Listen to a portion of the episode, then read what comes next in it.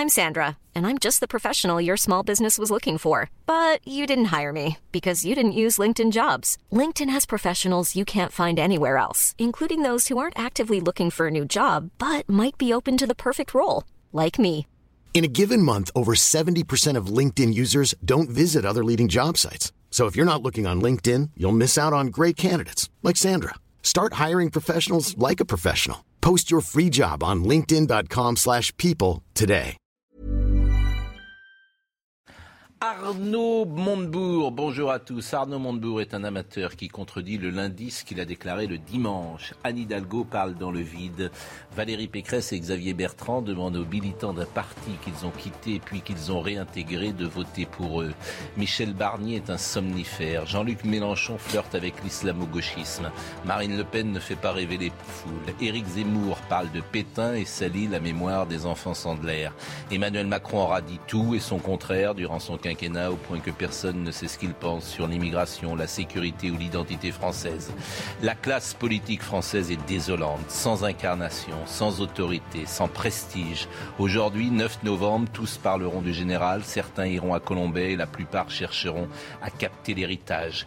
De Gaulle était un géant devant sa statue, les hommes d'aujourd'hui paraissent petits. Si un pays a les gouvernants qu'il mérite, alors nous sommes des nains et c'est tant pis pour nous. Bonjour Charlotte Darnelas.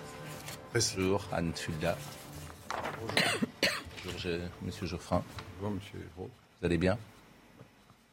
Est-ce que vous avez vu la retransmission? Bonjour Pascal. Est-ce que vous avez vu la retransmission, la courte retransmission de l'INA euh, de Marie-France Garot sur interrogée sur le gaullisme? Non. Parce que c'est extraordinaire. Elle dit moi le gaullisme, je ne peux pas me dire gaulliste parce que le gaullisme c'était la résistance, c'était l'intransigeance, c'était être solitaire. Et franchement, j'ai pas le droit. Et elle cite cette phrase de Pompidou qu'il empruntait au cardinal de Ré les grands hommes sont souvent de grandes raisons pour de petits génies. C'est exactement ce que vous venez de dire. Mais non, mais bon, tout le monde est à Colombo aujourd'hui, c'est grotesque, c'est ridicule, c'est. Mais vraiment, euh, alors que le Premier ministre y aille, pourquoi pas euh, C'est euh, ça, il n'y a pas de souci, mais que tout le monde aille chercher Morceau de la vraie croix. un morceau de la croix, je trouve ça grotesque. Bon, euh, on va ouvrir et ça va vous surprendre par ce qui se passe en Pologne. La Pologne s'inquiète d'une escalade à sa frontière avec le Bélarus aux confins de l'Union européenne, où des milliers de migrants sont massés. Vous allez voir ces images. Moi, j'étais euh, frappé par les images qui circulent sur Internet. C'est vrai que s'il n'y avait pas ces images, on n'aurait pas le même rapport. C'est absolument terrifiant ce qui se passe là-bas. La situation a pris une nouvelle dimension. Des dizaines de vidéos publiées sur les réseaux sociaux et des appels ont été lancés au Conseil de sécurité des Nations Unies. Les Occidentaux dénoncent une tactique inacceptable de Minsk. Vous avez Loukachenko, qui est un tyran absolu au Bélarus, qui fait venir, je vais le résumer comme ça, le synthétiser comme ça, des pauvres gens, des pauvres gens d'Irak, et qui leur promet au fond l'Eldorado. Et ces gens, une fois qu'ils sont là, ils arrivent à la frontière euh, de Pologne. Les Polonais, évidemment, ne veulent pas qu'ils rentrent euh, chez eux, pour des raisons qu'on peut comprendre. Et ces pauvres gens, euh, aujourd'hui, ne peuvent même pas retourner au Bélarus, donc vont finir dans des forêts. On se demande s'ils ne vont pas être tués dans ces forêts par euh, l'armée euh, polonaise. C'est absolument effrayant ce qui se passe. Donc, euh, je vous propose d'abord de voir le sujet de Jeanne Cancard, parce que je ne suis pas sûr que tout le monde soit au fait précisément de ce qui se passe là-bas, mais c'est, j'ai envie de dire, à quelques milliers de kilomètres de Paris. Ils sont des milliers de migrants massés à la frontière entre la Biélorussie et la Pologne. Munis de sécateurs et de branches pour certains, ils tentent de forcer le passage. Mais aussitôt, ils sont repoussés par des soldats polonais équipés de gaz lacrymogène. Depuis cet été, des milliers de demandeurs d'asile essayent d'entrer en Europe par la Pologne. On veut aller en Allemagne pour vivre. On ne veut pas rester en Pologne. Mais depuis hier, la situation a pris une nouvelle dimension avec des dizaines de vidéos publiées sur les réseaux sociaux. Sur ces images amateurs, les migrants, dont des femmes et enfants, sont escortés vers la Pologne par des troupes armées biélorusses. L'Union européenne accuse le président Alexandre Loukachenko d'avoir provoqué cette vague de migrants en représailles aux sanctions imposées à son pays par Bruxelles pour violation des droits humains. Un comportement démenti par le chef de l'État. Face à cette situation, la Commission européenne prépare de nouvelles sanctions économiques encore plus fortes à l'encontre de la Biélorussie. Vous avez euh, Madame van der Leyen qui a dit l'instrumentalisation des migrants à des fins politiques par la Biélorussie est inacceptable. L'Union européenne étudiera en particulier les moyens de sanctionner, notamment par l'établissement d'une liste noire, les compagnies aériennes des pays tiers qui se livrent à la traite des êtres humains, parce que ce sont des compagnies russes Hein, c'est Aéroflot, etc. Bon, parmi les meilleurs spécialistes euh, d'étrangers aujourd'hui en France, euh, journalistes, Vincent Hervouette fait figure sans doute d'un des meilleurs connaisseurs de ce qui se passe dans le monde. Il est sur Europe 1, euh, comme vous le savez. Je vous propose d'écouter son édito ce matin, qui était à 7h12. D'ailleurs, vous pouvez écouter régulièrement, pourquoi pas, son édito. Et il résume, il synthétise assez précisément ce qui se passe en Pologne. Il y aurait 3 à 4 000 migrants sans visa aux abords de la frontière et 10 000 en réserve dans tout le Bélarus. Ils sont pris à un piège qui les dépasse. Le régime Loukachenko les a délibérément attirés en leur laissant croire qu'ils pourraient gagner l'Europe. Les militaires les ont escortés et leur interdisent maintenant de revenir sur leurs pas. Ils sont bloqués par l'armée polonaise qui défend l'intégrité du territoire. C'est sa raison d'être.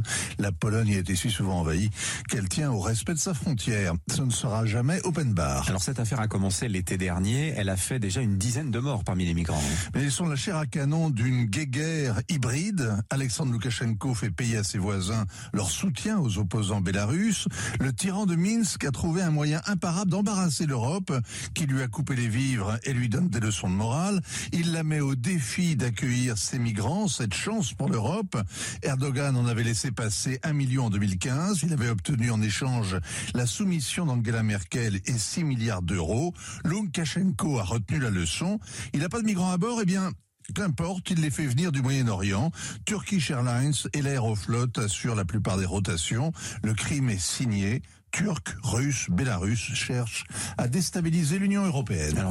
Bon, on n'a pas l'habitude d'ouvrir par euh, un, sujet euh, de l'étranger, parce que traditionnellement, ce pas les sujets peut-être qui intéressent le plus euh, les téléspectateurs. Mais euh, en fait, ce sujet, et c'est là que nous avons peut-être un petit travail de pédagogie à faire, ce sujet, il peut nous intéresser, nous, directement demain. Et je vous propose, avant de vous donner la parole, d'écouter ce que disait euh, Nicolas Sarkozy à Laurence Ferrari. Parce que quand j'ai vu ces images, moi j'ai pensé à ce que Nicolas Sarkozy avait dit il y a trois semaines, un mois, à Laurence Ferrari. Prenez l'affaire de l'immigration. Mhm. Je vais vous dire une chose que je pense profondément. La crise migratoire n'a pas commencé elle n'a pas commencé. Puisque l'Afrique va passer d'un milliard deux cents millions d'habitants à deux milliards et demi. Si, dès que quelqu'un pose ça sur la table, on parle, il est catalogué d'extrémistes de droite, de fascistes, que je sais encore, a rien à voir. C'est atterrant.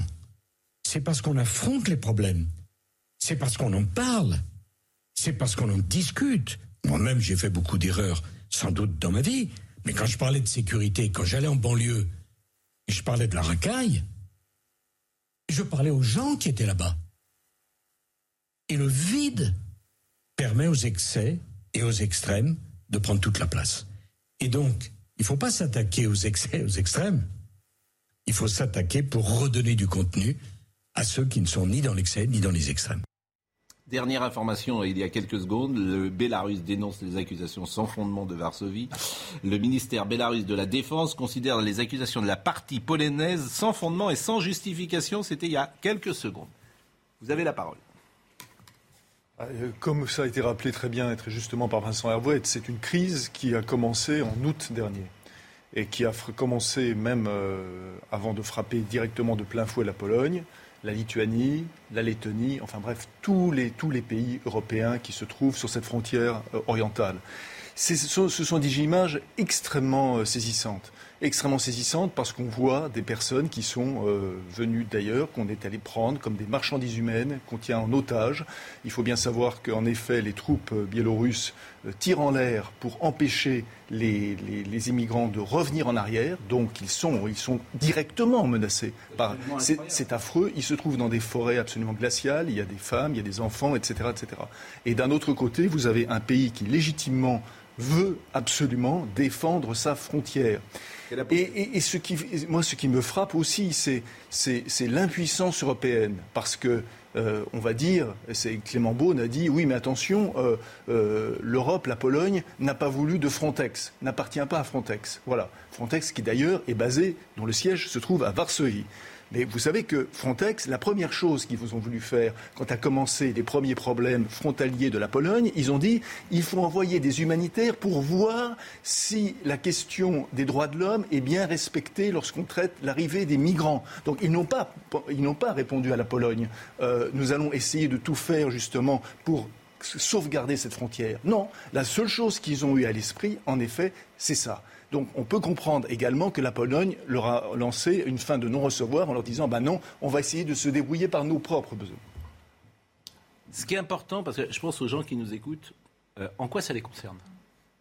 Il y, a, un truc bizarre, c'est que je comprends qu'on, comme fait Sarkozy, voilà, dans, l'avenir, il va y avoir de nouvelles vagues migratoires, c'est possible. Mais en l'occurrence, c'est artificiel cette affaire. C'est pas la pression migratoire euh, spontanée qui fonctionne, c'est parce que le régime a décidé d'utiliser les migrants pour faire pression sur la Pologne. Ils ne sont pas venus tout seuls, ils ont été euh, transportés, par, si je comprends bien, hein, par les, avions d'aéroflotte, enfin, par les amis de Poutine en gros. Et Turkish Airlines aussi. Et, la Turquie. donc c'est une espèce de. Et la Turquie. C'est un jeu politique pervers. Et la Turquie, enfin il entend. Oui, la Turquie. Bah, ah, c'est pas pareil. C'est pas pareil. Non, il y a les deux, quoi. Il y a les deux. Bah, pourquoi il n'y aurait pas Oui. En quoi ça me gêne qu'il y ait les deux, je comprends pas. Bah, vous le citez pas, donc on vous le rappelle, quoi. Ah non, mais j'ai pas fait exprès de pas le citer pour, euh, mais non, mais pour euh, épargner le tyran euh, turc. Je suis pas pour le tyran turc, pas plus que pour Poutine, ne vous inquiétez pas. Et donc, effectivement, le, là, il y a un jeu politique. Peut-être que ça se produira dans d'autres circonstances, mais là, c'est un mauvais exemple de la pression spontanée, puisque c'est un truc artificiel. C'est un geste politique organisé par, par, par, un, régime qui est proche de Poutine, lequel on nous explique toujours qu'il ne faut surtout pas euh, euh, se couper de Poutine, il faut, lui parler, vous comprenez, il est très... Ah oui, il faut parler à Poutine, ça c'est sûr. Il faut, parler à tout le monde, généralement. Ce qui expliquait quand même, ce qui expliquait très bien, ce qui expliquait très bien, oui quand même, ce, ce qui expliquait très bien Vincent Hervouet dans son édito, c'est que cette stratégie n'a été rendue possible que que parce qu'il euh, il y a eu Angela Merkel qui a cédé aux injonctions d'Erdogan. C'est ça aussi le problème. Bien, sûr. Et qui a été une erreur, évidemment, d'Angela Merkel. Anne Fulda. Moi, je dirais que même si, effectivement, c'est un, contexte particulier, parce qu'effectivement, il y a un jeu politique derrière, ce qui est intéressant et ce en quoi ça nous concerne, c'est que euh, on voit bien que c'est un test pour les, une fois de plus pour les institutions européennes. Et euh, on a vu, par exemple, le ministre de l'Intérieur allemand euh, a fait une interview dans, dans Bild en demandant qu'il y ait une, intervention de la Commission européenne pour aider la Pologne afin de, bloquer ces migrants. Parce que, évidemment, l'Allemagne, qui a une frontière avec la Pologne, est concernée au premier chef. Donc, très souvent, comme certains des migrants qui sont interrogés, leur première euh, destination euh, préférée, c'est l'Allemagne, mais il est évident que c'est des migrants qui, voudront aller dans toute l'Europe. Veulent aller en Europe. Mais il y a, y, a, y a, plusieurs choses. Bon, D'abord, pour répondre sur la question, c'est précisément ce, ce, genre d'histoire nous montre qu'il faut faire agir la diplomatie et qu'il est toujours préférable de garder un contact avec des gens qui, effectivement, ne nous veulent pas que du bien. On a le contact, simplement, c'est quand on discute avec lui, il vous dit non, de toute façon. Bah, non, mais d'accord, mais vous expliquez, il y en a qui veulent garder le contact. Bah, la diplomatie. Non, non, non, il y en a qui veulent faire des concessions. ça, c'est autre chose. Bah, alors, choisissez les bons mots quand vous parlez, parce que. Je, choisis les bons mots, je vous dis que. Alors, on dit qu'il faut parler avec Poutine, c'est pour avoir une politique conciliante à son égard. Tout le monde parle avec Poutine. Non. On parle surtout en termes de sanctions. bref, peu importe. Euh, non, on parle essentiellement en termes de sanctions. C'est exactement ce qui se passe là dans les deux pays, en l'occurrence, qui sont concernés. La deuxième. D'accord. La deuxième chose, et là où je vous rejoins, c'est que ça n'est qu'une histoire, et notamment de, toutes les, de tous les côtés en Europe, et c'est ça qui nous concerne aujourd'hui, de pays extérieurs à l'Europe qui font pression par le biais migratoire, non seulement parce qu'en effet, en 2015, l'Union européenne a cédé euh, en un quart de seconde à Erdogan. À l'époque, c'était un million euh, de migrants qui étaient passés. On nous explique depuis que, vous voyez, je ne sais pas pourquoi vous vous inquiétez, tout se passe formidablement bien. Tout le monde oublie que les, conséquences a été Cologne à, très court terme, les viols de Cologne le soir du, 31 décembre et euh, dans les années qui ont suivi, une montée en puissance de tous les partis que par ailleurs on exècre et dont on ne comprend pas pourquoi ils finissent par augmenter euh, leur score. Je parle de l'AFD euh, notamment en Allemagne, mais de manière plus générale, tous les partis qui s'occupent de cette question-là euh, dans les pays européens. Mais, ce qui nous concerne directement, c'est que ces pays-là ont compris qu'ils faisaient une pression migratoire. Je rappelle que là, on parle de 5000 personnes En effet, vous avez raison d'insister, l'envers du décor de l'immigration, et c'est vrai aujourd'hui aux frontières polonaises, c'est vrai partout, c'est monstrueux. C'est on, on parque des gens, on les fait monter sur des bateaux à beaucoup plus qu'ils ne peuvent être, on les met à Lampedusa, on leur fait promettre un avenir qu'ils n'auront pas, d'abord parce que les pays ne veulent plus les accueillir pour diverses raisons, ensuite parce que eux n'ont plus du tout les moyens dans les pays dans lesquels ils veulent aller de s'intégrer, donc ils continueront à vivre à part, et on a euh, aussi bien le crack que la jungle de Calais, que euh, Lampedusa, que mais la, la, chose sur laquelle je voudrais insister, c'est le euh, double, triple, quadruple jeu de l'Union européenne. Parce que moi, j'aimerais comprendre en fait quelle est la ligne de l'Union européenne sur ce, sur ce dossier. D'abord, le patron de Frontex est lui-même attaqué en ce moment. Alors Frontex, par faut que vous expliquiez. Frontex, euh, bah, c'est une force européenne. Voilà. Parce que là, je pense que les gens, oui, oui, euh, ça demande un peu de pédagogie. Non, non mais en, en, très euh, simple, c'est une force européenne qui est censée, en effet, euh, gérer les frontières extérieures de l'Europe et l'arrivée euh, des migrants, notamment en Europe, avant que les pays examinent les demandes d'asile, etc. Le patron de Frontex est lui-même attaqué à, l'intérieur de l'Union européenne parce qu'il voudrait être trop dur parce qu'il voudrait notamment euh, examiner les demandes d'asile dans les pays euh, avant qu'ils arrivent en Europe. Mais je vais prendre trois exemples. Au moment de la Turquie, donc l'Union européenne laisse Angela Merkel, euh, on donne de l'argent à la Turquie, on prend les personnes, on donne de l'argent pour qu'il n'y en ait pas plus qui arrivent. Salvini, Salvini en ce moment, en ce moment, il est jugé à Palerme parce qu'il a refusé de faire accoster des bateaux pour précisément pour faire comprendre notamment aux passeurs et parfois aux associations qui travaillent euh, quasiment avec les passeurs dans les faits, euh, pour leur faire comprendre que non, les bateaux n'accosteront plus. Quand vous dites qu'il est jugé à Palerme, il est jugé par qui? Ça, c'est une bonne question. Je... C'est une bonne question. Je vais regarder pendant que, que Par qu'on parle. justice- par la justice mais probablement par la justice italienne. La justice mais il avait. Bien sûr, par la justice. Il a été italienne. condamné, enfin, C'est il a été traîné devant les C'est tribunaux. Oui, Exactement. absolument. C'est- Il a c'est- été c'est pour ça que je pose la Oui, question. mais- à l'époque, non, mais, Oui, mais- bien mais- sûr a une c'est- raison. Vous voulez que je vous la donne la raison C'est très Il simple. n'a pas respecté le droit maritime. Voilà. Non, pas le droit maritime. Le droit, en non, en l'occurrence, quand aujourd'hui, selon le droit européen, quand un bateau quitte son pays d'origine avec des migrants à son bord, il est obligatoire dans le droit européen de laisser accoster le bateau parce que les demandes d'asile doivent être étudiées au cas par cas. On ne peut pas renvoyer tout le monde dans le pays. Parce que le droit maritime, pardon, mais on peut faire réaccoster le bateau dans le pays le plus proche. C'est pas l'Italie le pays le plus proche quand on part de la Marine Le Pen a réagi. La Pologne fait face à une vague migratoire sans précédent. L'Union européenne ne doit pas s'étonner que les nations veuillent défendre elles-mêmes leurs frontières. C'est l'illustration de ce que nous disons. Et c'est pour ça que ce sujet est, est extrêmement intéressant, au-delà de l'émotion, euh, parce que c'est la misère humaine. Hein. Des ça, pauvres gens. C'est- à l'envers, là. Ce- Le coupable, c'est quand même Loukachenko de cette affaire. C'est pas la Commission européenne. Je ne dis pas ça. Je dis que, ça en étant- je vous dis que l'Union européenne ne Oui, doit. on, on en profite pour taper encore une fois sur l'Europe, alors que Mais- euh, les, migrants, les migrants ne rentrent pas. De toute façon, Mais, cher ami, on tape Deuxièmement, pas. c'est une opération montée euh, par un pays. En fait, On comprend en fait, on ne tape pas cette phrase. On se rend compte que l'Union européenne ne sert à rien. Mais si, elle sert beaucoup. À rien. Donc, faut pas s'étonner à ce que les pays veulent défendre leurs frontières. Bah si. déclaration. euh, Mais pourquoi vous dites ça, enfin L'Union- européenne sert à quelque Alors, elle chose. sert à quelque chose. Mais non, mais alors répondez quelle est la ligne entre ces chose. trois exemples. D'une part, on poursuit Salvini. À l'époque, souvenez-vous du commissaire C'est ça, européen. parce qu'on est dans un état de droit, donc Non, non, il, sera sans doute acquitté. Non, mais l'état de droit, Laurent On va le on mettre a- en prison, vous inquiétez pas, on n'est pas chez On euh, a, Poutine. on a parlé de euh, ça mille fois. L'état de droit, notamment sur la question. Les Polonais, ils ont bien compris. En permanence. Donc c'est. Oui, on l'adapte à la situation, Expliquez-moi, expliquez-moi la ligne de l'Union européenne. Mais vous êtes anti-européen. Bon, Oh là là, d'accord. mais c'est pénible. Faisons une discussion sur la dissolution de l'Union répondez au européenne. lieu d'invectiver. Parce que vous passez votre temps, je vous invite pas, je vous réponds. Ah bah si, vous dites vous tapez, euh, vous, je sais pas. Mais Alors, on souligne, non, mais vous on- on souligne. Laurent, on souligne. Oui, mais c'est difficile le, le- quand, on a. C'est On c'est souligne que l'Union européenne, faut pas s'étonner que les pays veulent défendre leurs frontières, puisque l'Union européenne n'y arrive pas. Pourquoi contestez-vous cela? Je comprends pas. Il Bah, je- Tout le monde comprend ce que je viens de C'est dire. pas la c'est Pologne qu'on c'est attaque c'est la, c'est la, c'est la, c'est la L'Union. Biélorussie qui est en cause. C'est pas Oui. la Pologne, elle essaye de gérer son, son Mais affaire. c'est la, c'est la réponse. L'Europe ne l'empêche pas de gérer son truc. Enfin, elle, elle fait. euh, Bon, en tout cas, je trouve que est c'est un avec. souverain qui n'est pas gêné par l'Union européenne, au que contraire. c'était un thème soutenu par l'Union européenne. Je trouvais que c'était un mais thème intéressant. pardon, je- je Juste voudrais très revenir- vite et après on va. Je voudrais revenir sur, sur- sur le cas de Frontex. Pourquoi la, la- la Pologne ne veut pas être avec Frontex, avec cet organisme Mm. en effet chargé de contrôler normalement les frontières, européennes, les frontières extérieures de l'Union européenne?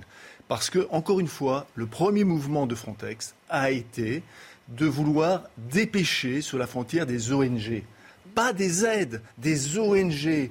Et c'est bien là tout, le problème. C'est-à-dire que le problème, on est piégé par notre, par notre humanisme dans ce domaine. Heureusement qu'on est humaniste. vous voulez anti-humaniste, c'est quand même terrible. Ça. non, mais attendez. les régimes qui sont anti-humanistes, c'est la Biélorussie. enfin, je, vous laisse ces facilités d'estrade. Simplement, moi, je, parle exactement, je parle exactement ce qui, ce qui se passe. Parce que qu'est-ce qui va se passer s'il y a en effet Frontex qui arrive? Eh bien, tout simplement, ils vont installer des tentes dans la, à l'intérieur des frontières polonaises pour accueillir ces réfugiés. Enfin, c'est tellement évident. où est le scandale? Je suis. Euh, Les pays n'en veulent pas, excusez-les. Ah, les pays n'en veulent pas. Si la Pologne n'en veut pas, elle ne les prend pas. Je suis. Euh, Ça ne va les obliger à le prendre. Je suis toujours obsédé par les téléspectateurs parce que je sais que euh, les gens n'ont pas votre niveau de culture sur ces sujets-là.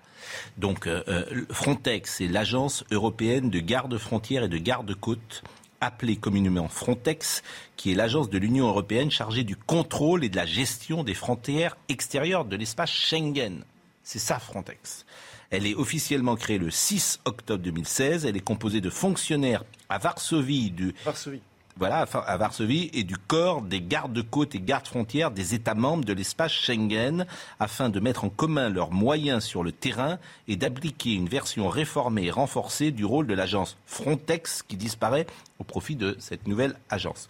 Donc ça, c'est important euh, de, le préciser. Et puis euh, Loukachenko et Poutine ont approuvé euh, le 3 novembre le rapprochement de leurs économies. La bagarre a trait au transit du gaz russe visiblement. Et Minsk avait euh, essayé de s'affranchir de sa dépendance à la Russie en achetant du pétrole aux USA. C'est la diplomatie de la soumission énergétique de l'Europe qui se joue en Biélorussie. C'est pour ça que c'est. Je sais que c'est. Euh, euh, peut-être pas.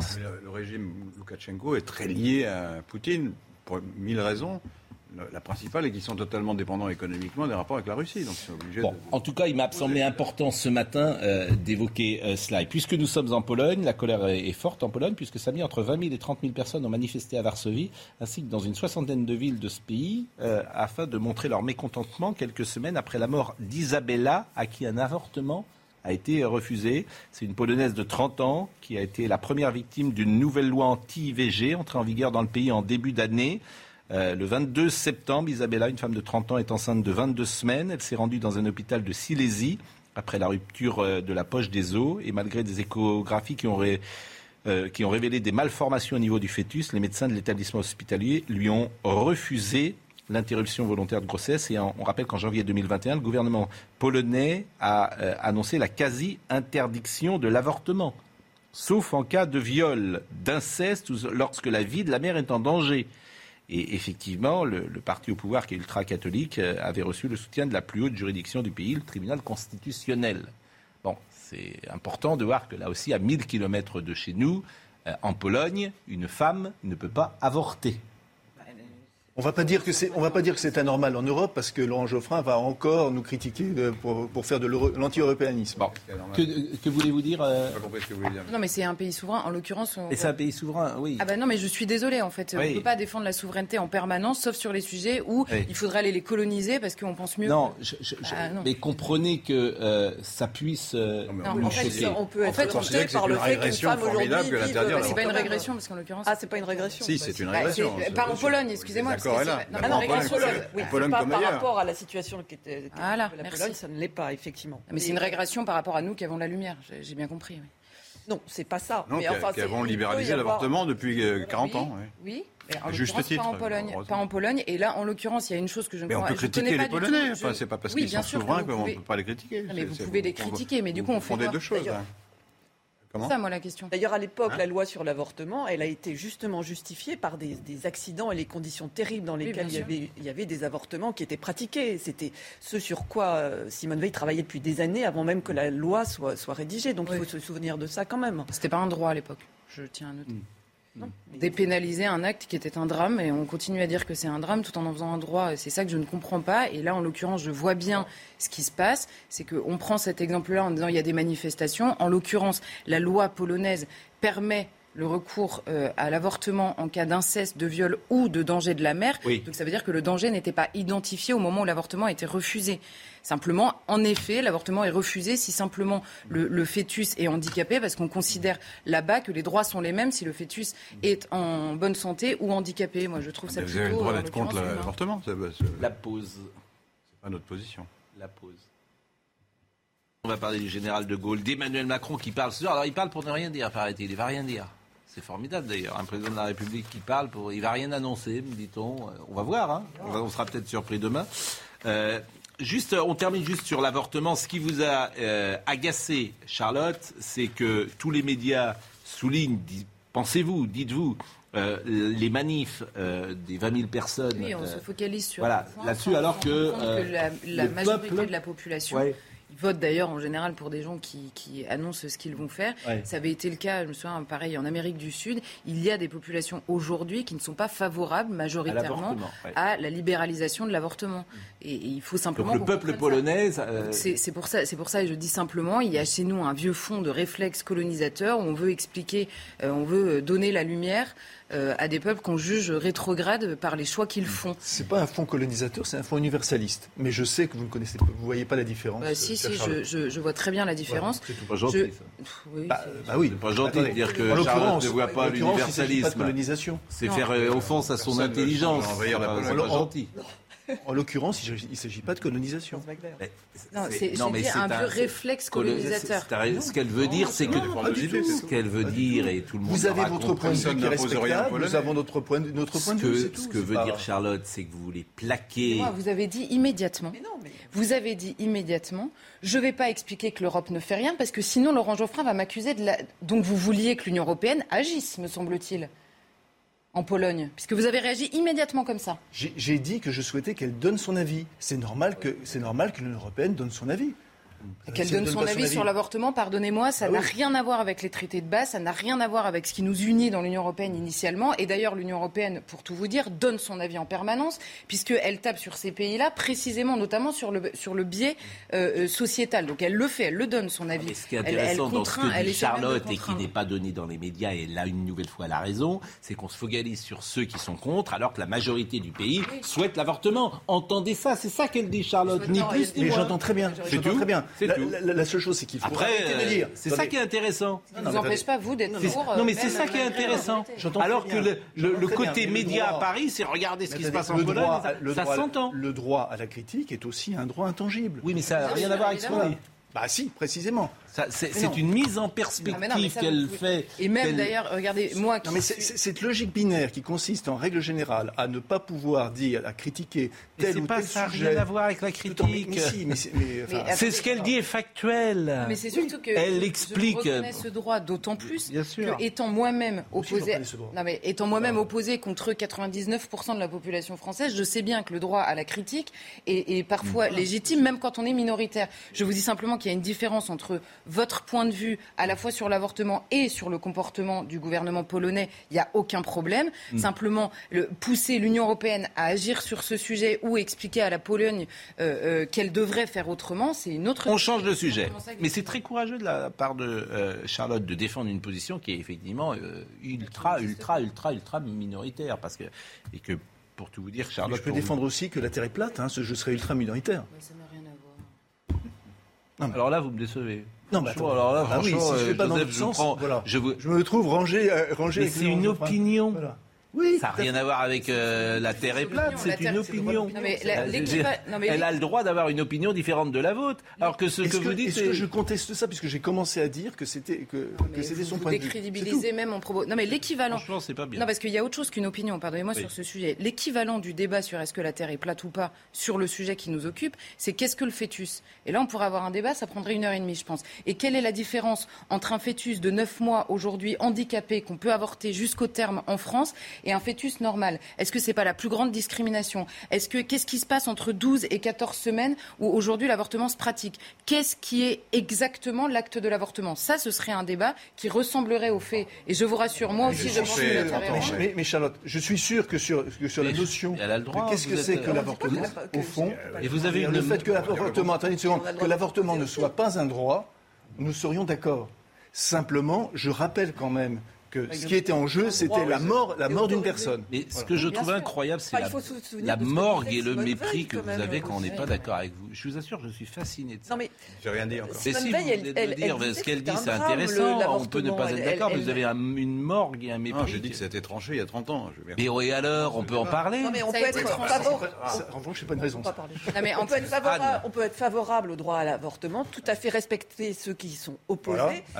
Et rappeler, on revient à ce que disait Simone Veil. Elle disait c'est un drame. Tout avortement est un drame. C'est pas une incitation à l'avortement. Et elle est une possibilité dans des situations extrêmes, compliquées, de recourir à l'avortement. Bien sûr, mais juste, je précise là-dessus que précisément, ça a été tranché il y a 30 ans par une femme, Simone Veil, qui non seulement, enfin oui, euh, non mais je reprenais la phrase, qui, qui non seulement qualifiait l'avortement de drame, mais à l'époque demandait qu'on continue à encourager les associations qui aidaient les femmes à éviter l'avortement. Aujourd'hui, ces associations sont frappées d'un délit d'entrave, ne peuvent même plus agir. Elle finissait son discours devant l'Assemblée nationale en disant Ayez confiance dans la jeunesse qui choisira la vie. Donc il y a eu un basculement énorme dans notre rapport à l'avortement. Aujourd'hui, c'est un droit même fondamental. On veut étendre en permanence le recours à l'avortement et on ne se pose jamais la question de ce que c'est d'une part et on nous oppose en l'occurrence à moi ou les gens qui pensent comme moi sur ce sujet, on nous oppose de ne pas respecter les femmes. Mais la, souffrance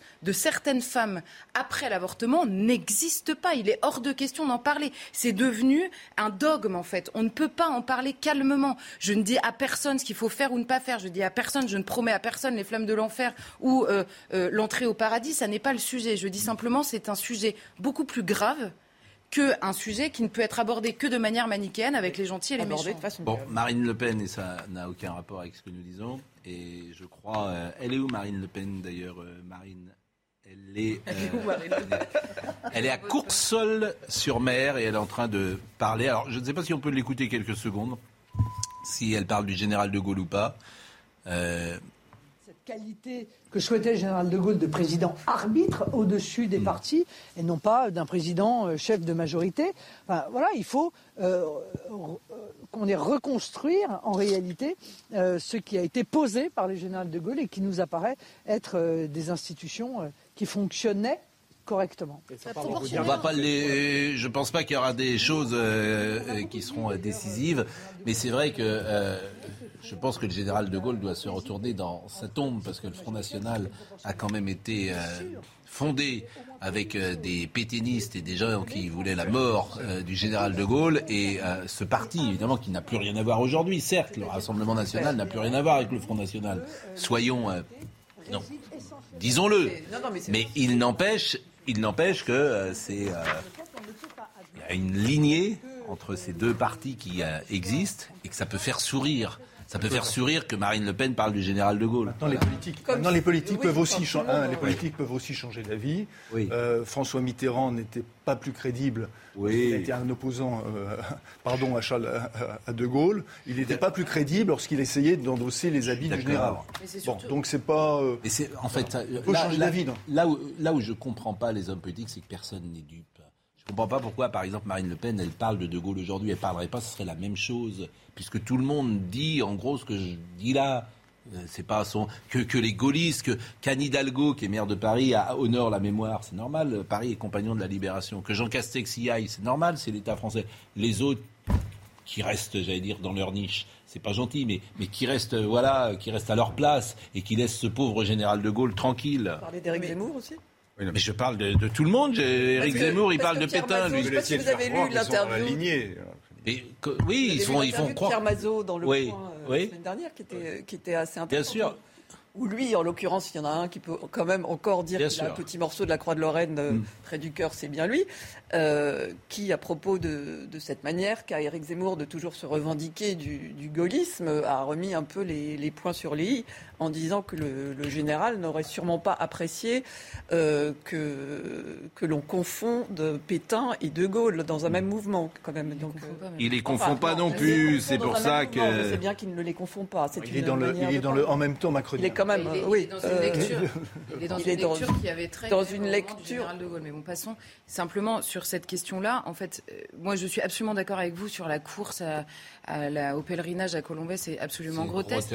Mais simplement sur cette question, et notamment du Front National, en l'occurrence, le, le, le, différent sur Vichy, Marine Le Pen, souvenez-vous, il y a quelques années, avait dit le, le gouvernement, la France était à Londres et pas à Vichy. C'était une vraie rupture avec la lecture historique de son père et la vraie opposition, euh, la vraie opposition à De Gaulle en réalité dans cette frange-là euh, politique, elle se fait sur l'Algérie française. Et ça, c'est très intéressant parce que à l'époque, souvenez-vous, De Gaulle est rappelé arrive au pouvoir par le biais des militants euh, pro-Algérie française. Il arrive à Alger, il dit je vous ai compris, et il finit par euh, faire l'inverse, c'est-à-dire par lâcher, euh, par la, oui, lâcher. La, la, Sauf qu'il s'était exprimé. Non, mais justement, de Bayeux où il avait pris position sur je la suis d'accord, mais c'est cette question. On savait ce qu'il pensait. Il était ambigu. Il était oui, mais en revanche, non, il avait pris position. en revanche, ce que dit Charlotte est vrai. Oui, il arrivé au ah, pouvoir que par ce biais. Non, mais je finis simplement parce que ce qui est intéressant, c'est qu'à l'époque, notamment l'opposition, elle s'est fait par rapport à l'Indochine, par rapport au harkis. On en a reparlé récemment, et c'était l'abandon des harkis qui était jugé insupportable. Et donc, euh, De Gaulle était jugé comme euh, euh, traître au moment où il faisait l'inverse de ce pourquoi il était arrivé. Mais pourquoi il le faisait? C'est ça qui est très intéressant, et c'est là où on pourrait trouver une filiation. Il le faisait parce qu'il finit par dire les musulmans en Algérie ne deviendront jamais comme les Français. Je ne veux pas que mon village devienne Colombelle et de mosquées, et je ne veux pas imaginer qu'un jour un musulman arrive à l'Élysée. C'était pas la, motivation principale. C'était évidemment une motivation principale. Comme l'eau et l'huile ne, se mélangent pas. supplémentaire, mais c'était pas la motivation principale. la motivation principale, excusez-moi, la motivation principale, je vais vous parler. La motivation principale de l'affaire algérienne, c'est pas une question d'immigration, c'est parce qu'ils considéraient que cette guerre coloniale ne menait à rien et que ça handicapait le pays et qu'il fallait se tourner vers l'avenir. Et, et c'est toutes les phrases sur le. Il n'y avait pas de guerre. Le, il n'y avait pas de guerre. si vous vouliez. Euh, si vous... il a peut-être tort. Vous êtes Algérie française, vous avez le droit, c'est oh. très bien. Mais euh, ben oui, parce que vous n'arrêtez pas, de dire qu'il ne fallait pas quitter l'Algérie. alors, non mais Laurent. Est-ce que je peux terminer ma phrase ah Non, non, non, pardon, non. Est-ce que je peux terminer à quel moment j'ai dit ça? Vous dites n'importe quoi en fait. Vous n'importe quoi, mais je continuerai à le dire quand même. Voilà. Non mais n'importe quoi. mais je vous reprends là-dessus comme sur le reste. Vous imaginez qu'on dit des trucs qu'on n'a jamais dit. J'explique le contexte historique. Non, mais dire que... pas. Et si vous dites qu'elle est Algérie française, enfin, bah c'est invraisemblable quand même. C'était un traître. Il a promis de garder l'Algérie, il l'a lâché. Vous avez dit, il l'a lâché. Donc il fallait la garder dans votre esprit. Non, mais c'est vrai ou pas c'est factuellement vrai ce que j'ai dit ou pas Il a eu raison. Je ne suis pas allé sur ce terrain-là, voyez-vous, parce que moi je donne, je distribue pas des points de morale toute la journée. À chaque pas des points de morale, je, donne un contexte politique. Je n'ai pas été sur ce terrain, donc ne dites pas que j'ai dit. Vous êtes contre l'Algérie française à ce Mais je suis né, je suis né 50 ans après. D'accord, mais moi aussi, je suis né après Hitler, je suis contre Hitler. Vous voyez, c'est pas. Oh. Pas, non, mais vous êtes, une caricature de vous-même. Donc je termine. Pourquoi le général de Gaulle a voulu quitter l'Algérie C'est pas seulement à cause de. Vous inviter ensemble parce que c'est impossible. Vous êtes. Mais je peux terminer une phrase. Mais oui, mais c'est pas gentil. Vous me conduisez avec euh, Charlotte. Franchement, c'est pas bien. Je peux pas vous dire autre chose. Moi, je suis gêné. J'ai pas entendu qu'elle était très nuancée à mon propos, puisque je dis n'importe quoi de toute façon. Là, là, factuellement, vous dites n'importe quoi. Sur moi, sur ce que je viens de dire. Je n'ai pas dit ce que vous dites que j'ai dit. Donc, euh. Bon. Je retire ce que j'ai dit, d'accord. Ah, c'est bien. Donc là, c'est bien. Beau geste. Beau geste. Belle élégance de Laurent que les guerres coloniales étaient un handicap pour le pays. Il voulait, il voulait en sortir. C'est ça le fond de l'affaire. Oui, parce que après, les, Honnêtement, c'est pas ça, ça vous arrange, mais il n'y a pas que ça. Il n'y a pas que ça. Quand il dit les Algériens et les Français ne vont pas bien ensemble, etc. C'est l'Algérie française qui a dit mais on peut faire l'intégration. Oui, À l'époque, on appelait ça l'intégration. Ça, c'est ce qu'on a su après en lisant Perfit. On va, on va faire des Français partout. Il avait dit, le général hier. le contexte historique ne vous intéresse pas. Si, si, ça si, mais Bon, parlons de De Gaulle. De Gaulle, voyons le sujet, le sujet d'Élodie Huchard. On parlera de Cannes tout de suite après. Euh, parce que tout le monde va euh, à Colombay, j'allais dire tout le monde va à Canossa. Mais c'est vrai que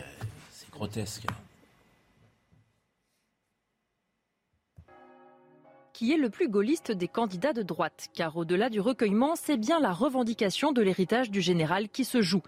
Première à prendre la parole ce matin, Marine Le Pen compte montrer qu'elle est la seule à pouvoir incarner cet héritage.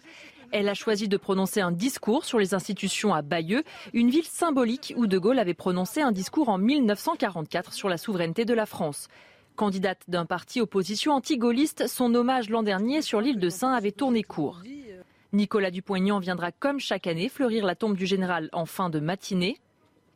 Puis à 14h30, tous les candidats au Congrès, les Républicains, seront ensemble pour une photo de famille.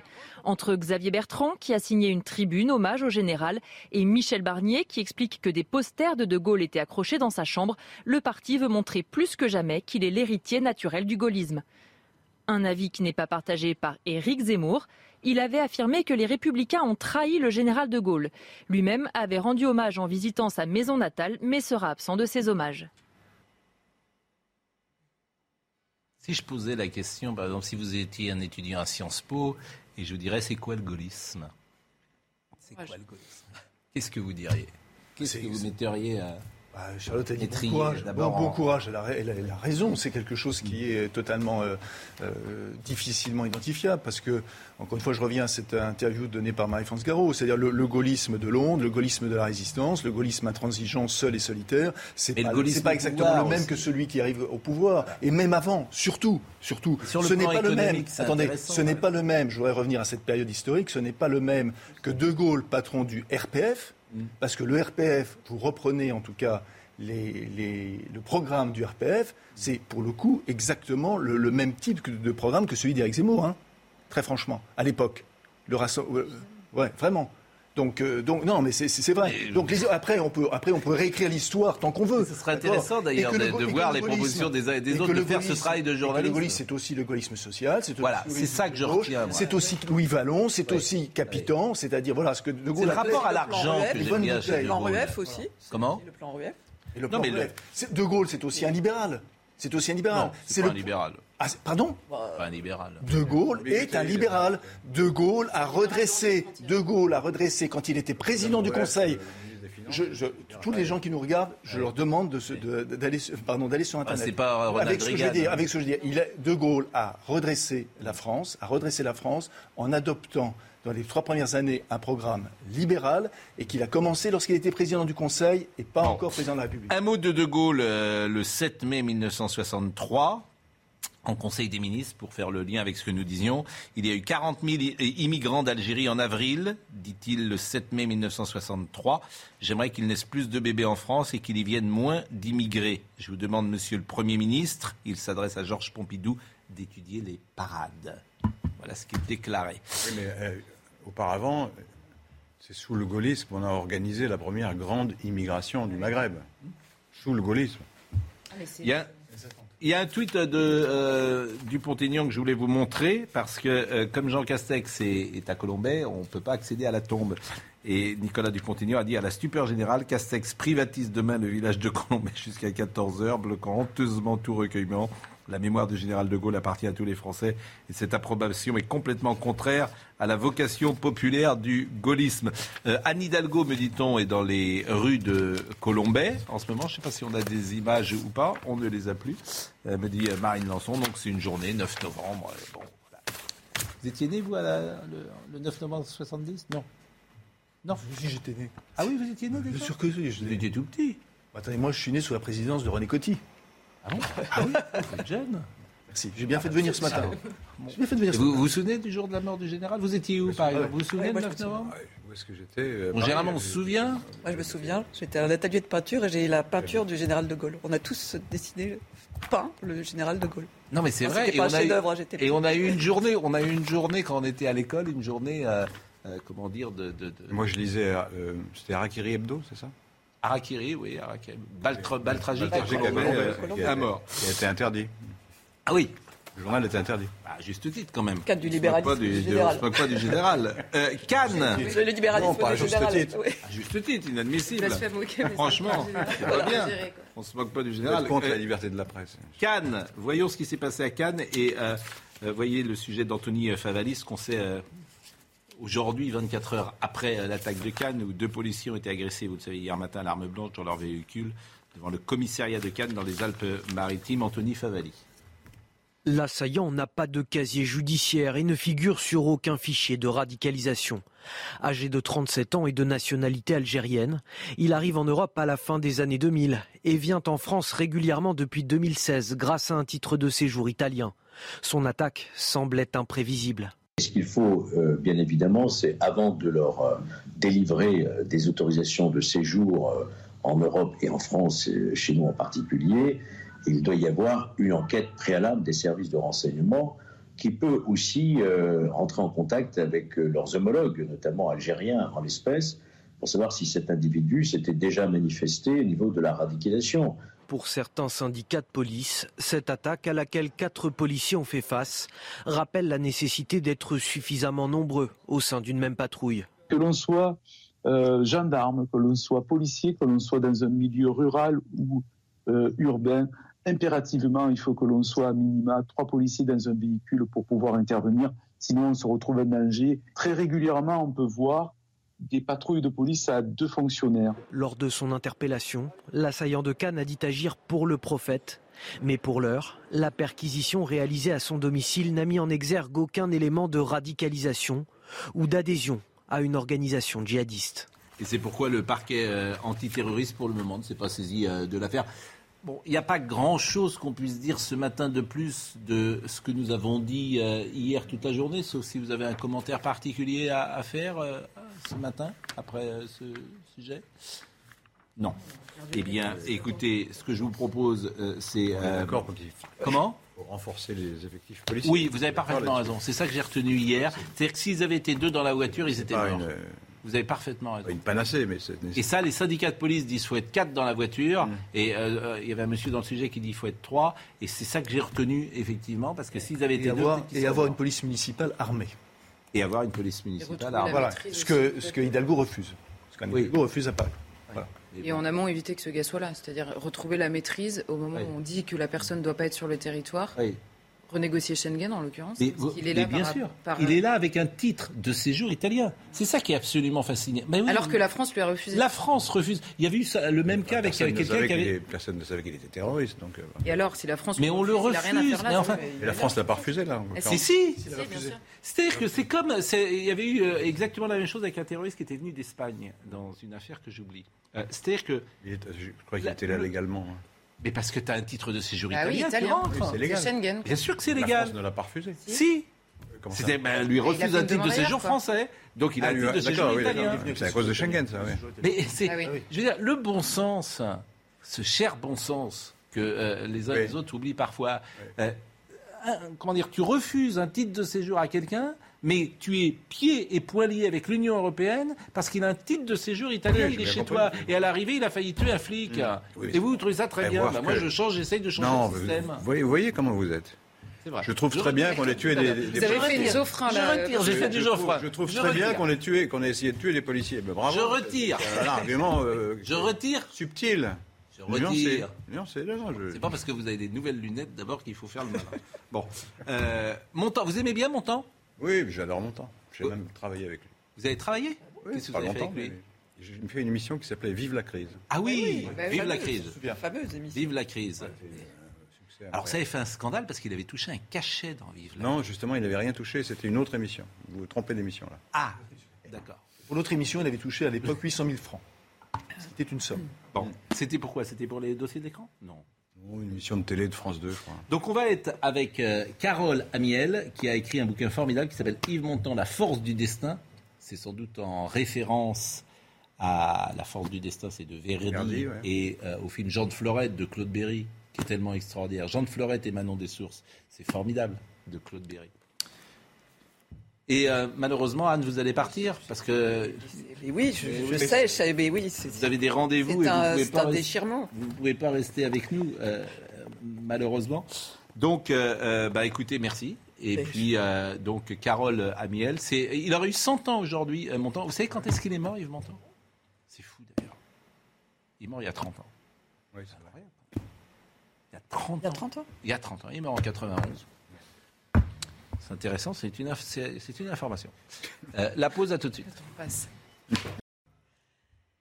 Bienvenue dans l'heure des pros. Euh, je suis ravie d'être là à la place de Pascal Pro, chers amis téléspectateurs. Euh, j'ai l'honneur de vous dire qu'il a pris le minibus et qu'il est actuellement en route pour Colombelle et deux églises. Évidemment, il va se rendre à ce grand pèlerinage en l'honneur euh, de Charles de Gaulle. Pascal est parti. Non, ah non, mais Pascal est là. Formidable.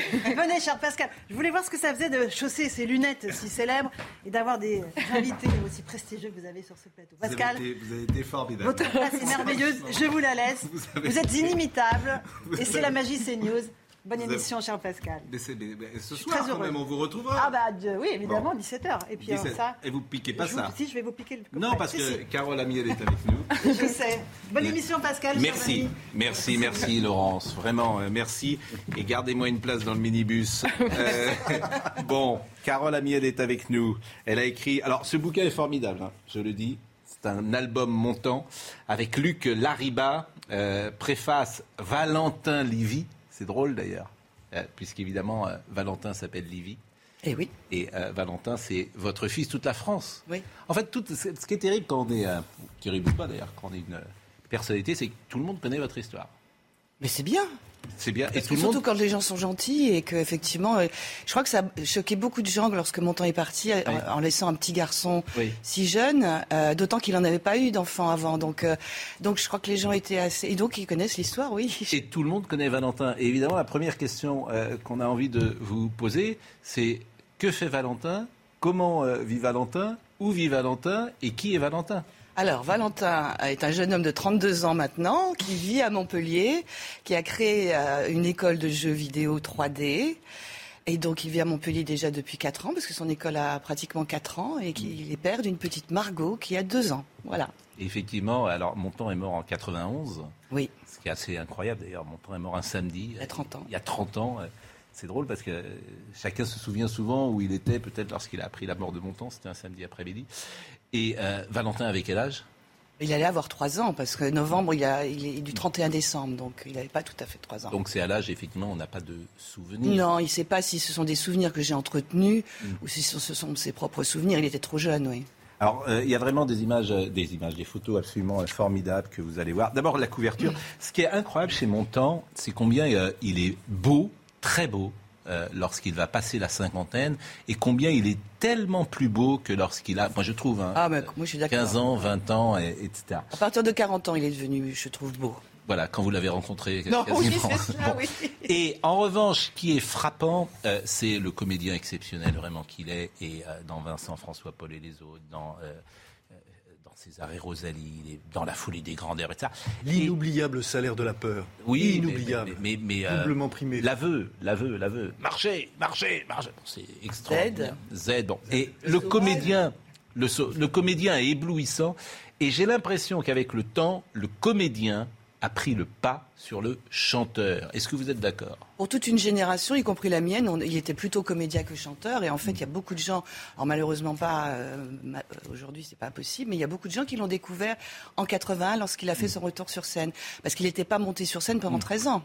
Et- sauf pour les réfugiés chiliens où il avait chanté en 74 euh, pour eux et que Chris Marker a filmé dans un documentaire formidable qui s'appelle La Mais aujourd'hui, j'ai l'impression qu'en 2021, il reste que le, que le chanteur, peut-être pour des raisons d'orchestration d'ailleurs, il y a des orchestrations qui ont, c'est vrai, un peu vieilli. Moi, j'adore euh, l'Olympia euh, que j'écoute régulièrement de 80, mais on l'écoute moins à la radio que d'autres chanteurs morts. Oui, oui. Et, et- et lui est passé. Alors ses chansons parfois sont reprises, mais on, on l'écoute très peu à la C'est télé. possible, oui, absolument. je suis Alors que ces absolument films sont vraiment films très présents. De façon euh, récurrente. Bon, on va en parler évidemment avec vous euh, tout à l'heure, mais euh, dans notre actualité euh, au- aujourd'hui, euh, nous voulions évoquer l'affaire Georges Tron, parce que euh, Georges Tron, euh, la Cour de cassation examinera demain le pourvoi en cassation déposé en février dernier par l'ex-maire de Draveil. Euh, Geor- Georges Tron, juste après sa condamnation à 5 ans de prison, dont 2 avec sursis pour viol et agression sexuelle sur une de ses employées à la mairie. Moi, ce qui m'avait simplement frappé, et vraiment j'ai aucun jugement sur le fond de cette affaire. Mais ce qui m'avait frappé, c'est que en première, pas non pas en première instance, mais en premier procès, il est acquitté puisque c'est aux assises, acquitté, et en deuxième procès, parce qu'il y avait eu appel, il est condamné. Or, le dossier était le même. Et je me souviens avoir eu des échanges avec Philippe Bilger là-dessus, c'est quand même fascinant. Et j'avais dit, c'est euh, le sujet, quoi, c'est des c'est le dossier qui a changé ou c'est l'époque qui a changé? Et effectivement, cette question, convenons qu'on peut euh, la poser. Donc on va être avec euh, Bertrand Burman, qui est l'avocat de Georges Tron, dans une seconde.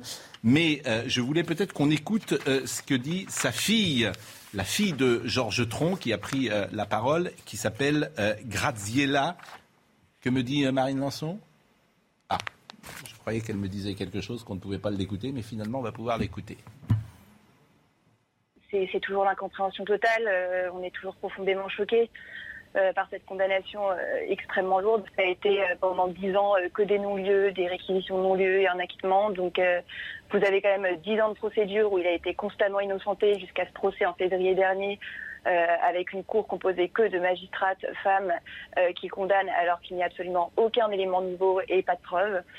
Donc oui, aujourd'hui, euh, ça fragilise totalement la crédibilité de la justice. Enfin, quand vous savez que dans ce dossier, il n'y a pas la moindre preuve, pas de SMS, pas d'ADN, rien.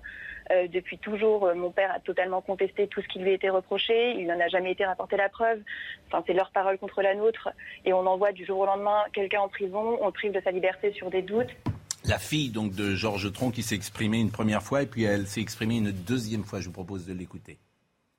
On est, une famille extrêmement unie et soudée. Euh, avec mes soeurs et ma mère, on va toutes les semaines le voir, on l'a souvent au téléphone. Euh, c'est ce qui nous permet de tenir. Euh, vous savez, c'est avant tout un mari, un grand-père, un père de trois filles qui souffrent. Donc voilà, notre famille a été traînée dans la boue, il a été sali de manière abjecte. Donc on attend beaucoup de ce pourvoi pour qu'il nous donne confiance en la justice et sinon je souhaite vraiment personne d'y avoir affaire. Euh, lui, pour sa part, euh, il a été euh, abasourdi par la décision, totalement inattendu. il a été, oui, choqué, par la lourdeur de la peine. Enfin, le délibéré a duré près de 12 heures. Vous avez en plus une co-accusée qui a été condamnée à une peine bien plus légère sous prétexte qu'elle était sous emprise comme la plaignante. C'est l'argument de joker en prise qui a été utilisé à chaque fois pour justifie cette condamnation qui n'a aucun sens. Il n'a jamais eu aucun, problème. Euh, il y a eu différentes procédures sans problème et tout d'un coup, il y a ce procès sans aucun élément nouveau. Il part en détention avec un mandat de dépôt à la barre. ça a été extrêmement violent. On attend beaucoup, alors, on attend beaucoup des, magistrats. On espère beaucoup de ce pourvoi en cassation. Et on espère que, voilà, qu'ils auront le courage de mettre fin à tout ça, à ce cauchemar. Bon, Georges euh, Tron, donc condamné, euh, décryptage de ces deux verdicts avec Noémie Schulz qui est avec nous. On rappelle d'ailleurs qu'en première instance, c'était euh, Éric Dupont-Moretti qui avait défendu Georges Tron.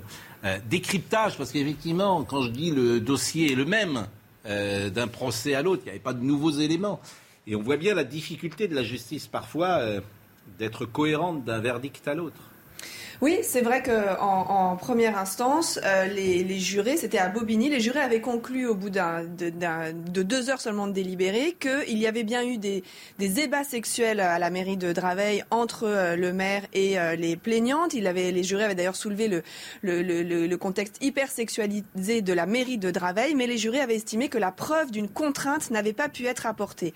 Deux ans plus tard, en 2021, ce qui a sans doute changé et fait la différence, c'est c'est le, regard sur le consentement, puisque en 2021, un autre juré euh, populaire a jugé que non seulement les faits décrits par les plaignantes avaient été vrais, mais qu'elles n'y avaient pas euh, consenti. Et moi, j'avais assisté au réquisitoire de l'avocat euh, général qui avait longuement évoqué la notion de consentement qui ne doit pas avoir été vicié, sinon il y a un viol. Et il avait parlé de cette notion d'emprise. Il avait, par exemple, longuement expliqué aux jurés que le viol, c'est pas seulement des inconnus qui agressent des inconnus dans, dans un parking, l'emprise peut aussi être dans l'autorité hiérarchique.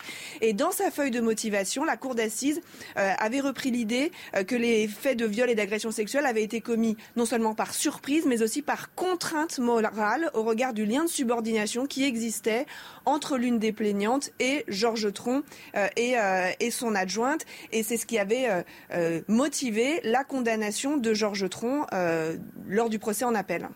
Alors évidemment, euh, Bertrand Burman, qui est l'avocat de Georges Tron, euh, le pourvoi en cassation, a priori, c'est uniquement sur la forme.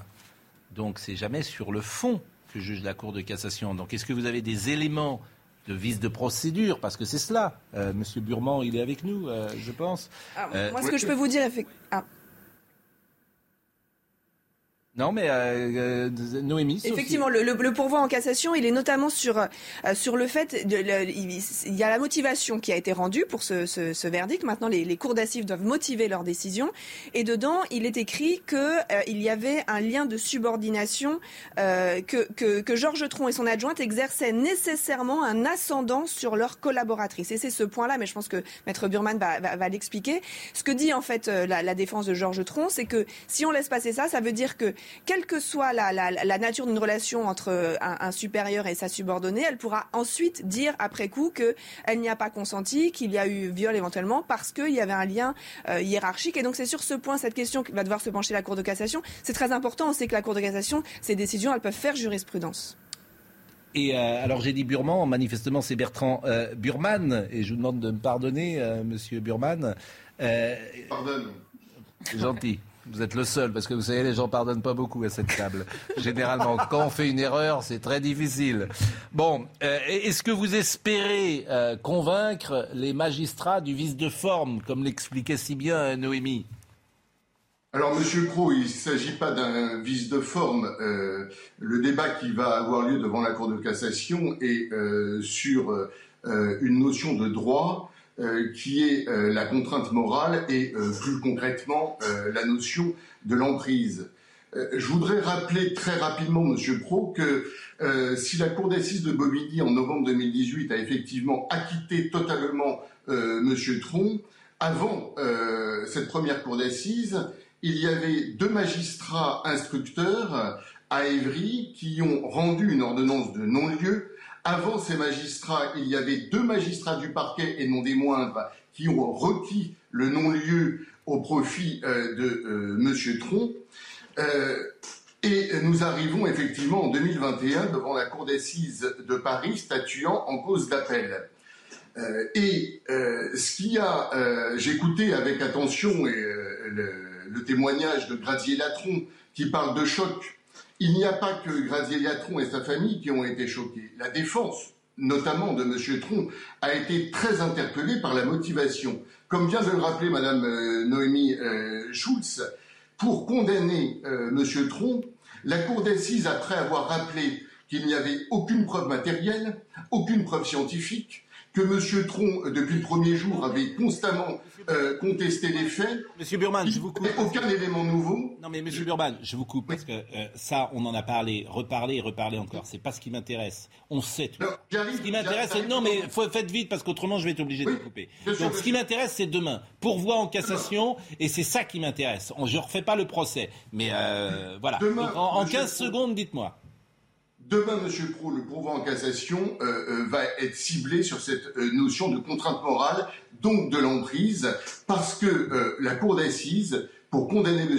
Tron, a écrit dans sa motivation qu'il existait nécessairement un ascendant sur sa collaboratrice. C'est ce qui est combattu c'est euh, euh, ce qui va être surtout euh, débattu et effectivement nous attendons beaucoup de cette décision de la Chambre criminelle. J'entends bien, j'entends bien. Moi j'ai l'impression que je comprends pas parce que ça j'ai l'impression que c'est sur le fond et que c'est pas la forme. Mais bon, comme je suis pas un spécialiste juridique et, Donc, C'est une notion juridique, Monsieur Pro. Savoir si la loi est bien appliquée. Eh oui, mais nécessairement, voilà. vous pouvez. la, Cour de cassation ne statue qu'en droit. Elle ne va pas revenir sur tout le fond de ah l'affaire elle va statuer sur cette notion juridique. Le nécessaire. Le nécessairement, quoi. Le sur le nécessairement. bien ou euh, J'entends bien. J'entends bien. Mais non, non, monsieur Burman, j'ai plus le temps. Pardonnez-moi, vous aviez euh, trois minutes et c'est trop long. Merci beaucoup. Mais non, mais parce que vous, vous me refaites le procès, donc euh, c'est. J'y peux rien. Merci beaucoup. Et c'était intéressant néanmoins de vous écouter. Mais nous avons Yves Montand. donc, mais non, mais je suis un peu ah expéditif. mais, tu dis aux gens, on va faire très court. Et, donc, c'est pas possible. Donc, ça me fâche un peu, c'est vrai.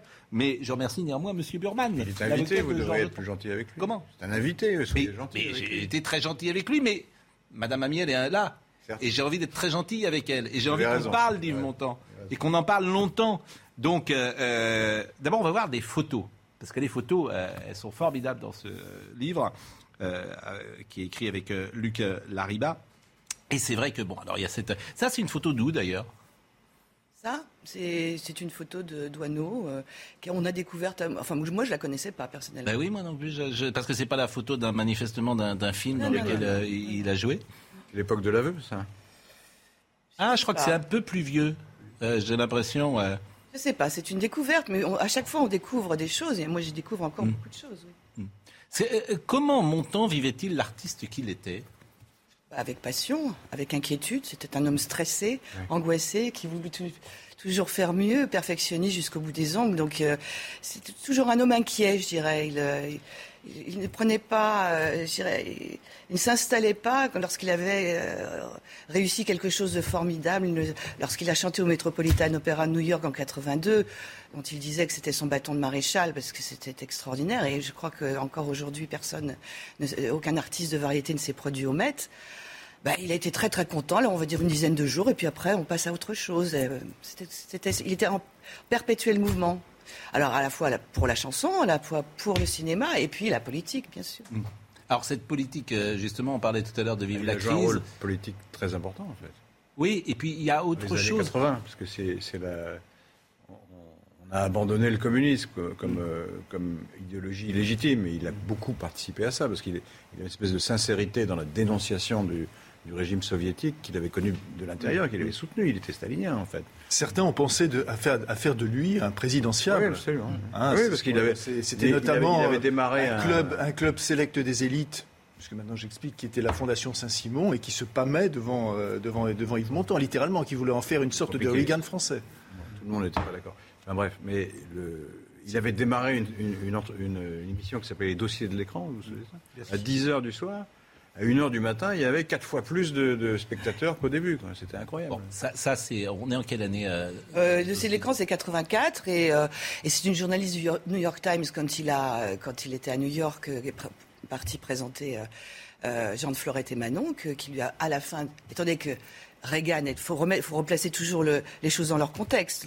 Reagan était quand même président des États-Unis, donc les Français, et notamment certains journalistes, ne sont pas privés pour dire Mais vous, monsieur Montand. Et à un certain moment, il a eu jusqu'à 29% d'intention de vote, ce qui ferait rêver aujourd'hui. Mais. Mais il a évidemment jamais voulu, il était flatté. Parce que, en fait, cette journaliste Judith Miller, qu'il avait interviewé à New York, euh, pour le New York Times, lui avait, à la fin, lui avait demandé ça, au montant for president. Et là, là, de retour en France, tous les kiosques étaient couverts de ça. Et Reagan est élu en novembre 1980.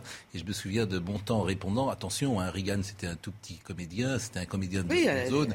Moi je suis quand même euh, Yves Montand et je, suis dans l'histoire du cinéma. On ne peut pas euh, comparer. bon, mais il y a cette émission très célèbre effectivement avec Alain Jérôme qui présente. Et effectivement, c'est un événement mais considérable. Et il y aura à 20, millions à, minuit à, 20h30 ou 21h, il y a 20 millions de téléspectateurs. Et je crois que le journaliste qui faisait le journal de la nuit à minuit est venu le faire sur le plateau parce que le, standard avait explosé et tout ça. Et il y avait encore 10 millions à minuit devant les postes de télé. Et c'est vrai que c'était un personnage euh, important de, cette époque-là. Alors il y a beaucoup d'images et beaucoup de photos euh, qu'on euh, peut voir. Cette photo, par exemple, si vous pouvez nous en, nous en parler, c'est une photo plus jeune de Plus jeune, il, a, il est dans le salon d'Auteuil, dans la maison de Normandie qu'il avait. Et là, il doit préparer sûrement un one-man show, probablement le 68, parce que je crois que physiquement, c'est tout à fait ça, où il a chanté pour la première fois la bicyclette. Quand vous l'avez connu, il jouait toujours au poker? Oui.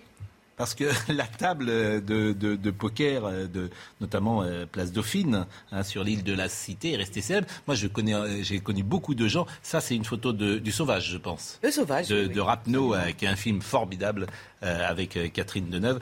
Je connais j'ai connu, parce que maintenant, effectivement, ils disparaissent tous, mais j'ai connu des gens qui avaient joué au poker euh, ah avec lui et qui expliquaient que c'était. Ah ben, c'était du sérieux, hein. Oui, que c'était assez redoutable. Il y avait même euh, Baron Empin qui. le Baron Empin, effectivement. Oui, absolument, à l'époque, euh, oui, oui, oui.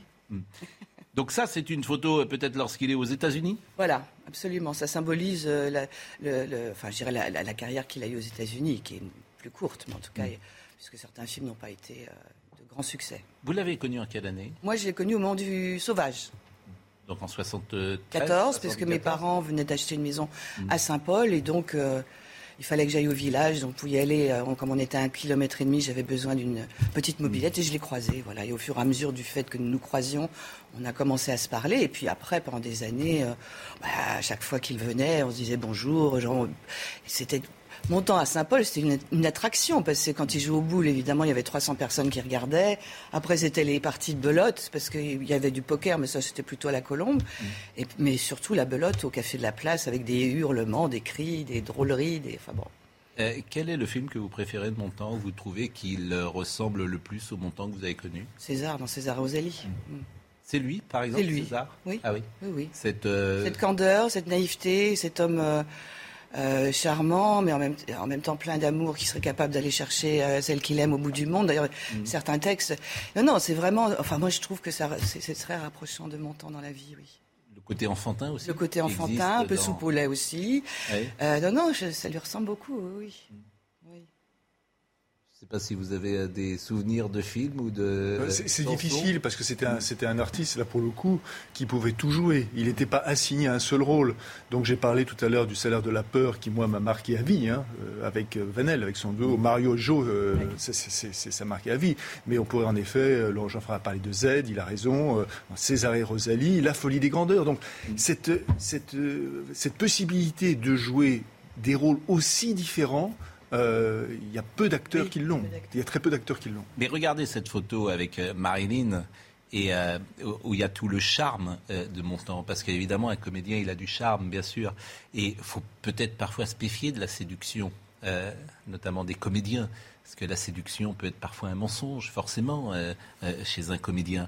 Et euh, je ne sais pas, de ce point de vue-là, si c'était des sujets que vous pouviez aborder, cette séduction. Oh, mais on n'avait rien à cacher. Moi, il m'a, décrit, enfin, il m'a colorisé Edith Piaf, puisque à l'âge que j'avais à l'époque, je veux dire, je voyais une femme plutôt tout en noir, avec des robes noires, assez déjà un petit peu. J'étais pas âgée puisqu'elle est morte jeune, mais.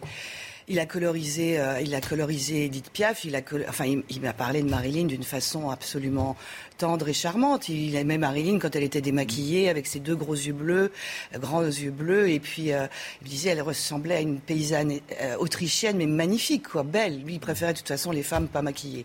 Mais euh, voilà, pas, c'était beaucoup ce de tendresse. que Marilyn ressemble à une paysanne autrichienne. Non, mais pas c'est- immédiatement l'image que, que, Non, que mais je cette donnerais. peau blanche, euh, Mm. voilà, c'était sorte de, de, de charme naturel qu'elle avait. Elle n'avait pas besoin de se déguiser en Marilyn Monroe, parce qu'il fallait trois heures là pour qu'elle devienne Marilyn Monroe. Vraiment. Quand vous étiez euh, avec lui et quand euh, Valentin est né, vous habitiez euh, dans le sud de la France. Oui, beaucoup, oui. Vous habitiez plus Saint-Paul-de-Vence que, Saint-Paul-de-Vence, c'est la Normandie que Paris, oui. oui, que, Oui, que Paris. Oui, Et- et vous absolument. avez connu la maison d'Auteuil. Oui, et- bien sûr, et vous oui, avez connu tous les amis de Montand, et bien François sûr. Perrier. tous Oui, ces- oui, qui sont restés ces- Tous fidèles, ces gens-là qui étaient euh, suite, effectivement qui. Oui, oui.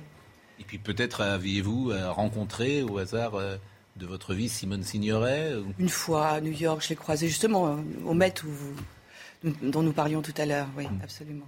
Euh, toutes ces photos qu'on a vues, je voudrais peut-être qu'on écoute. Euh, moi, euh, alors, si j'ai un conseil à donner, je sais pas ce que vous en pensez, pour ceux qui veulent écouter le chanteur montant, c'est écouter euh, l'album de l'Olympia. Parce que l'orchestration est Formidable. jeune, quoi, elle est formidable, et puis elle est d'aujourd'hui encore, elle n'a pas vieilli. Euh, c'est 81. 81. Donc, ce que vous allez entendre a 40 ans. Et euh, je vous propose d'écouter le début des Feuilles mortes, parce que ce qui était bien euh, avec Montand, c'est qu'il interprétait. C'était des petites scénettes. euh, C'était des scénettes qu'il mettait lui-même en scène Mm. et, euh, et chaque, effectivement, chaque chanson était illustrée par des gestes, par une mise en scène. Euh, par exemple, Sir Godfrey, Oui. il avait le chapeau, la canne, l'épée, couper les ciseaux. Et voilà, il y avait une sorte de mime à la fois.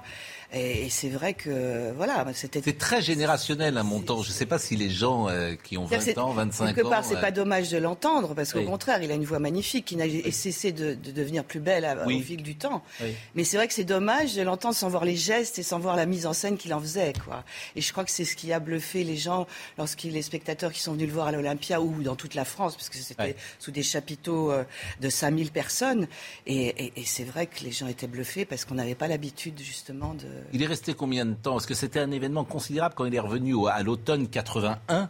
Il est revenu donc à l'Olympia. Il est revenu trois mois peut-être? Il est venu trois mois, du 7 octobre au 3 janvier. Ouais. Euh, les billets ont été mis en vente. Alors, à l'Olympia, parce qu'il n'y avait pas d'Internet à l'époque. En 15 jours, il n'y avait plus de place pour les trois mois. Euh, Écoutez euh, cette, euh, cette chanson de Montand chantée en 81. Oh, je voudrais tant que tu te souviennes.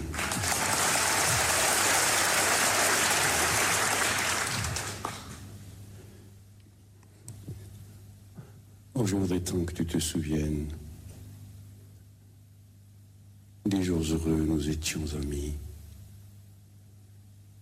En ce temps-là, la vie était plus belle et le soleil plus brûlant qu'aujourd'hui.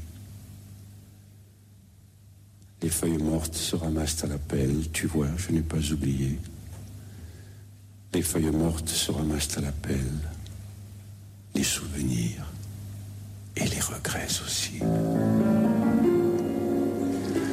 et le vent du nord les emporte dans la nuit froide de l'oubli. Tu vois, je n'ai pas oublié la chanson que tu me chantais.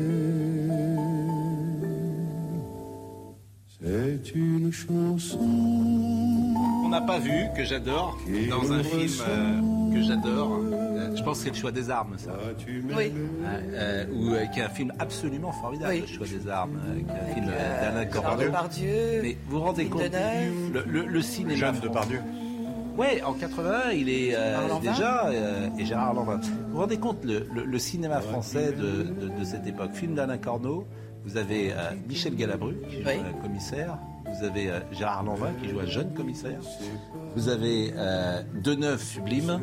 Euh, vous avez euh, évidemment Montand et vous avez Gérard Depardieu qui joue. Et je crois qu'il y a, et il y a Richard Anconina. Oui. Richard Anconina, évidemment, qui euh, est l'ami de Depardieu. Bon. Et euh, c'est vraiment un comédien durant toute cette période-là, et on le voit effectivement, ce que vous disiez également de la voix qui progresse, qui ne fait que progresser Oui. et qu'être... euh, Non, mais c'était quand même euh, extraordinaire de sa part. Enfin, il avait, euh, si vous voulez, cette, euh, ce sens. En 68, il a ce succès extraordinaire à l'Olympia avec la bicyclette. Et puis là, il décide, voilà, c'est terminé, je me consacre au cinéma. Et on s'aperçoit que pendant cette décennie-là, ce sont les plus grands films de sa carrière, que finalement il a fait, qu'il a, il a, il a tourné. C'est quand même. euh, il avait un instinct extraordinaire pour ça. et, et des films qui sont effectivement que euh, on a revus et... Et revu encore, mais qu'on Voilà, aime encore revoir. De, de La Folie des Grands Nerfs, ce sont des immenses succès, c'est ça, c'est un comédien populaire, vraiment majeur. Alors on arrive vers euh, la fin de sa vie euh, avec, euh, d'ailleurs le livre s'appelle La Force du Destin, j'imagine, c'est en référence à, À Jean de Florette. Voilà, à Jean de Florette et à, et à- et à Verdi. Et, et- et on sait qu'il avait hésité d'ailleurs à jouer le papé. Alors on a vu ces images où il dit euh, et- que ça le vieillit, et puis finalement ça va être le- un rôle absolument euh, formidable. Oui, non, Daniel il, revenait de tourner, donc euh, une tournée aussi triomphale, et du coup il n'avait pas envie, c'est vrai qu'il avait au départ refusé parce qu'il n'avait pas envie de se vieillir. Au départ ça allait encore, mais c'est à la fin, euh, dans Manon des Sources, à la fin de Manon des Sources, il est vraiment un vieux monsieur, il n'avait pas envie, enfin voilà, c'était ce côté encore j'imagine séducteur, il n'a pas envie de se vieillir. Et puis ils l'ont piégé, à- à- ils ont fait venir Coluche à... Claude Berry a fait venir Coluche à Auteuil en disant à Montand, écoute, je vais, euh, il faut que tu donnes la, c'est Coluche qui va, qui va être Hugolin, il faut que tu lui donnes la réplique parce que je suis pas sûre, euh, j'ai besoin de le voir, euh, voilà. Et donc il lui prête une moustache, de me porter un chapeau, de se mettre en or, et puis en fait il piégeait Montand, il voulait vraiment que Montand se voit en papé, et là après avoir vu ça, il pouvait que, que dire oui. Vous l'appeliez comment dans la vie? Montand.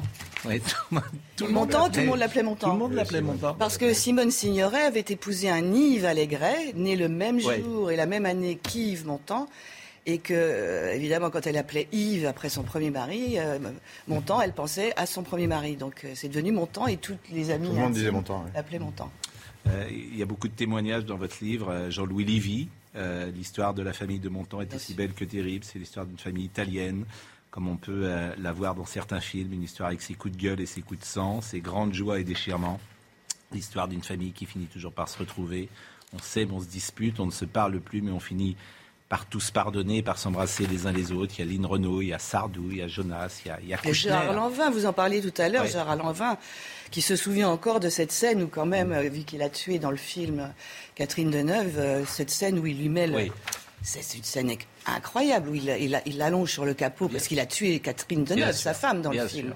Celle-là, tu t'en souviendras. Bien sûr. Et il lui met euh, une Hmm. dizaine de balles. En fait, tu- il ne le tue pas, mais il veut Mais lui il, faire euh, entendre. entendre, oui, euh, ouais. par les- les- Il s'en souvient encore, il en parle d'ailleurs. Mais c'est- c'est- cette scène est. Mais Gérard, vraiment, c'est un film Le Choix des armes. Je ne sais pas si vous connaissez ce film-là. Il y a une musique, ça, ça doit être une musique d'Alain Sard, qui est formidable. Euh, Montant, je suis communiste de cœur, par affection pour mon père, par solidarité avec lui, avec ses combats. Mon père ne pouvait pas avoir tort avec ce qu'il avait vécu. En plus, tous les communistes que je vois dans ces quartiers-là sont des gens formidables. Il ne m'est jamais venu à l'idée de rentrer au parti. Pour moi, j'étais déjà au parti. Sentimentalement. Oui, il était né avec le communisme. Il adorait son père et voilà, absolument. Elle est belle cette phrase. Donc bravo à Luc. Et la force du destin, je me permets d'ajouter juste une petite chose, ça, ça le, concerne aussi dans la mesure où cet homme est venu, était plus pauvre que pauvre, sa famille était plus pauvre que pauvre. Les trois enfants, quand les parents partaient le matin à travailler, avaient qu'un seul œuf à manger toute la journée. Donc la pauvreté extrême qui a fait dès qu'il il est arrivé en haut de l'affiche, il ne l'a plus quitté pendant 50 ans.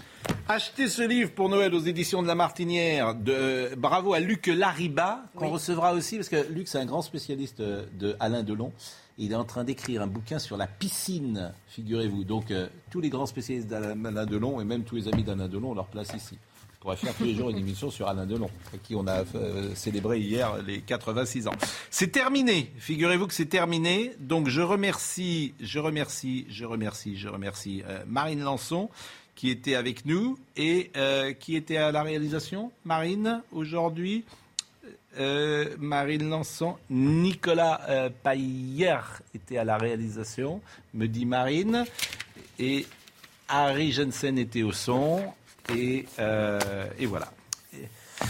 Et, Mélanie était à la vision. Merci beaucoup et euh, vraiment merci. Et puis euh, Rendez-vous à Vincennes parce qu'il va y avoir en plus encore une exposition et un bel hommage à Montand à Vincennes du 18 au 21. Eh ben merci beaucoup et puis bonne chance donc à embrasser le jeune Valentin, Valentin. qui n'est plus tout à fait jeune aujourd'hui mais qui est encore dans la fleur de l'âge, qui a 30, 31, 32 ans. Merci Jean-Marc Morandini dans une seconde. Merci à vous.